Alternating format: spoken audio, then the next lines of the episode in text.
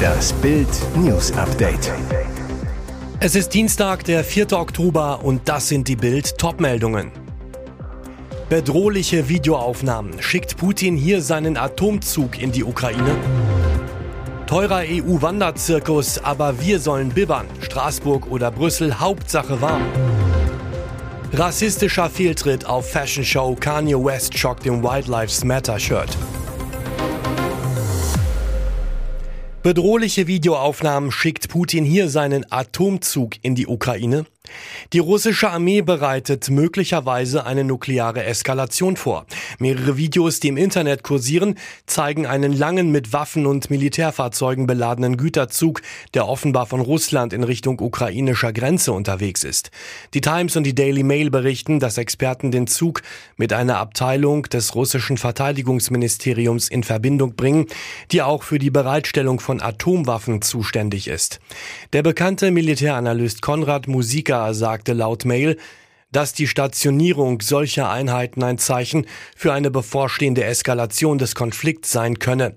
Der Transport könne aber auch eine Vorstufe zu groß angelegten Atomübungen in der Nähe des Kriegsgebietes sein.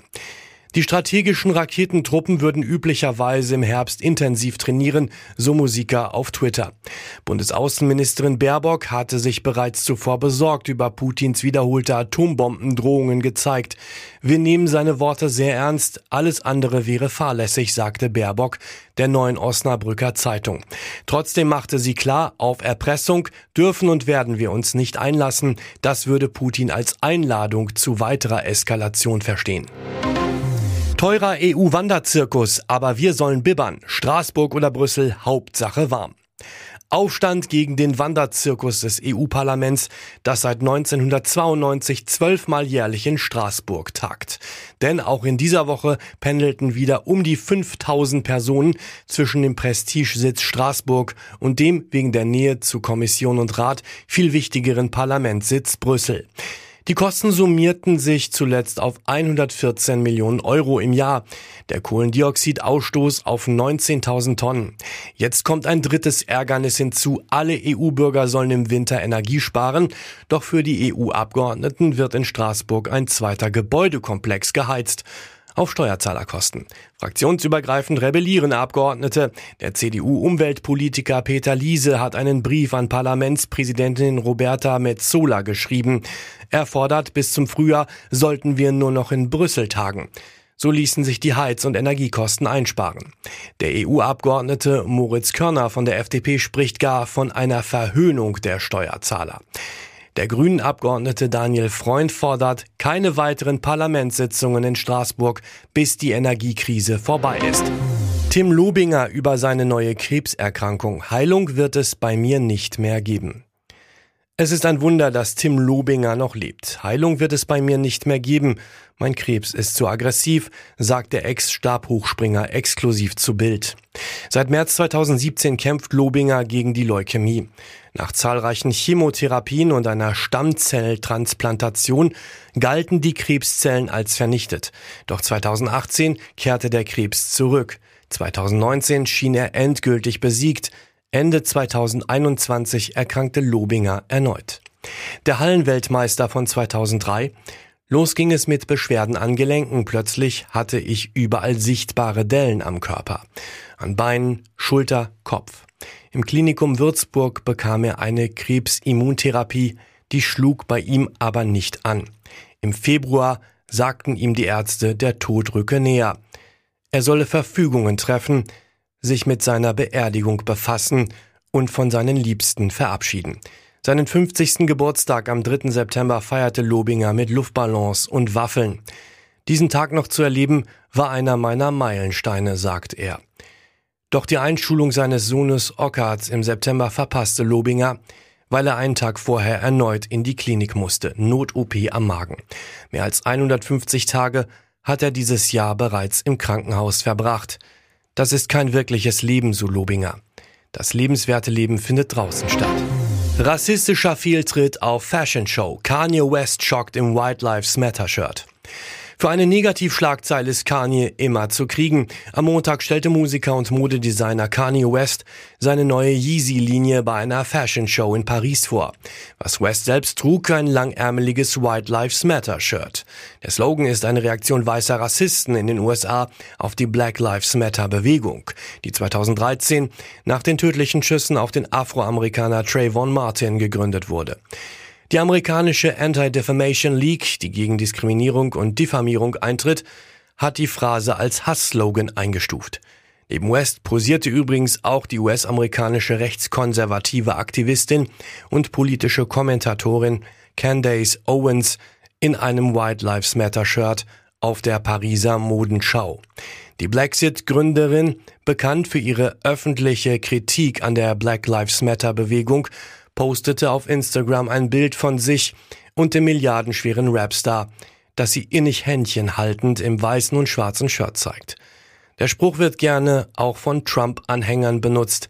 In der Vergangenheit hat der Ex von Kim Kardashian selbst immer wieder seine Unterstützung für den Ex-Präsidenten deutlich gemacht. Es geht um Millionen. Schocknachricht für BVB. Welche direkten Folgen das jetzt für die Fans hat. Der Energiehammer macht auch vor dem BVB keinen Halt. Nach Bildinformation rechnet der Pottclub mit Millionen Mehrkosten. Statt bisher wie üblich rund 4 Millionen zu zahlen, könnten es jetzt wegen der Energiekrise über 10 Millionen Euro werden. Schock für den BVB. Vorstandsmitglied Carsten Kramer zu Bild. Unser Ziel ist es, den Energieverbrauch und die damit verbundenen Kosten in allen Liegenschaften um 15 bis 20 Prozent zu reduzieren. Um das zu schaffen, hat Borussia seit Monaten längst sinnvolle Energiesparmaßnahmen getroffen, die unter anderem auch die Fans betreffen. Hier einige Beispiele. Das größte Stadion Deutschlands wird nachts nicht mehr angestrahlt. Der Einsatz des Flutlichtes wird stark reduziert und es wird nur noch angeknipst, wenn es zwingend notwendig ist. Die Videowand ist ausgeschaltet und nur noch bei den Spielen beleuchtet. Die Raumtemperaturen werden angepasst und es wird auch nur noch reduziert im Stadion geheizt. Fans sollten also vielleicht einen dickeren Pulli beim nächsten Stadionbesuch anziehen. Und jetzt weitere wichtige Meldungen des Tages vom Bild Newsdesk. Fünfter Test in zehn Tagen. Nordkorea feuert Rakete in Richtung Japan ab. Diktator Kim Jong-un hat es schon wieder getan. Nordkorea hat die jüngste Serie von Raketentests fortgesetzt. Bereits vor wenigen Tagen hatte das Land viermal hintereinander Raketen abgefeuert. Jetzt wurde erneut eine nicht identifizierte ballistische Waffe in Richtung Japan geschossen. Der fünfte Raketentest in zehn Tagen. Die japanische Küstenwache bestätigte den Abschuss. Das Büro des japanischen Premierministers teilte mit, mindestens eine von Nordkorea abgefeuerte Rakete sei über Japan geflogen und vermutlich im Pazifischen Ozean gelandet. Die Behörden gaben eine Warnung an die Bewohner der nordöstlichen Regionen aus, nahegelegene Gebäude zu evakuieren. Die erste derartige Warnung seit fünf Jahren. Auch Südkorea erklärte, den Start einer ballistischen Rakete festgestellt zu haben, die von Nordkorea aus in Richtung Osten abgefeuert wurde. Die Raketen, die bei den letzten ersten vier Starts abgefeuert wurden, hatten eine kurze Reichweite und fielen in die Gewässer zwischen der koreanischen Halbinsel und Japan. Blamage am Einheitstag. Sachsenministerium postet SED-Handschlag. Sachsens Beitrag zum Tag der deutschen Einheit sorgte am Montag für großes Kopfschütteln in der Republik. Geschichtsvergessen bebilderte das sächsische Innenministerium einen Feiertagsgruß mit dem Handschlag der SED-Diktatur. Der Händedruck der Zwangsvereinigung zwischen KPD und SPD zierte das Logo der DDR-Staatspartei. Zu allem Übel versagte das Kommunikationsteam von Innenminister Armin Schuster auch noch orthografisch, schrieb wir schönen einen erholsamen Feiertag. Gelesen und gesehen hat das auch Sachsens Ex-Innenminister Heinz Eggert. Wenn Idioten im sächsischen Innenministerium twittern dürfen, machte der seinem Ärger darüber via WhatsApp-Status Luft. Gegenüber Bild legte er noch einmal nach. Das versaut mir echt den Tag. Mit den abgehackten Händen zur Einheit zu gratulieren, ist einfach eine Beleidigung für alle Opfer der SED-Diktatur und den Widerstand in der DDR. Unter diesem Logo sind 1946 hunderte Sozialdemokraten, die sich nicht zwangsvereinen ließen, in Lager gelandet. Auch direkt unter den Ministeriumsbeiträgen bei Facebook, Twitter und Co. hagelte es in kürzester Zeit Kritik. Schusters Kommunikationsteam entledigte sich der Peinlichkeit kommentarlos. Ohne ein Wort der Entschuldigung wurden die Beiträge gelöscht. gelöscht. Nach der Feier falsch abgebogen, für diese Gäste fiel die Hochzeit ins Wasser. Ihre Enkelin landete im Hafen der Ehe, Oma und Opa in der Dove-Elbe. Sonntagnacht gegen 1.40 Uhr am Vierländer Landhaus in Hamburg. Manfred H. und seine Frau Jutta steigen in ihren silbernen Opel Corsa, machen sich auf den Weg nach Hause ins 190 Kilometer entfernte Hildesheim. Doch im Dunkeln erkennen die beiden nicht, dass die Straße hinter dem Landgasthof eine Kurve macht. Der Opel fährt weiter geradeaus über einen Holzsteg und landet direkt in dem Seitenarm der Elbe. Hochzeitsgäste, die den Unfall beobachtet haben, alarmieren Polizei und Feuerwehr. Manfred und Jutta H. gelingt es, aus dem sinkenden Auto zu klettern. Es war ein sehr großes Glück, dass sie sich selbst befreien konnten, sagt ein Feuerwehrsprecher. Als die Rettungskräfte eintreffen, ist der silberne Opel bereits auf den 2,50 Meter tiefen Grund des Flusses gesunken. Manfred und Jutta H. überstehen zum Glück alles unverletzt. Polizeisprecher Florian Abbenseet, es gibt keine Hinweise auf Alkohol oder eine bestehende Fahruntüchtigkeit. Times berichtet, Ukraine will sich für Fußball-WM 2030 bewerben. Diese Bewerbung hätte es in sich. Laut der britischen Times plant der ukrainische Fußballverband, sich der Kandidatur Spaniens und Portugals für die Fußball-Weltmeisterschaft 2030 anzuschließen. Demnach habe Präsident Zelensky dafür seinen Segen gegeben. Die Dreierbewerbung soll am Mittwoch offiziell bekannt gegeben werden. Angesichts der russischen Invasion überrascht der Plan. Andererseits sind es bis 2030 noch acht Jahre. Die Hoffnung ist, dass der Krieg bis dahin nicht nur beendet, sondern das Land auch schon weitestgehend wieder aufgebaut ist.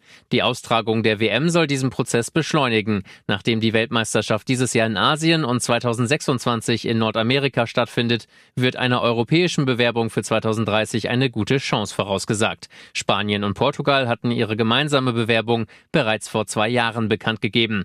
Die Ukraine mit ins Boot zu holen, dürfte die Kandidatur beflügeln. Die Entscheidung soll 2024 fallen. Weitere spannende Nachrichten, Interviews, Live-Schalten und Hintergründe hört ihr mit Bild TV Audio. Unser Fernsehsignal gibt es als Stream zum Hören über TuneIn und die TuneIn-App auf mehr als 200 Plattformen, Smart Speakern und vernetzten Geräten.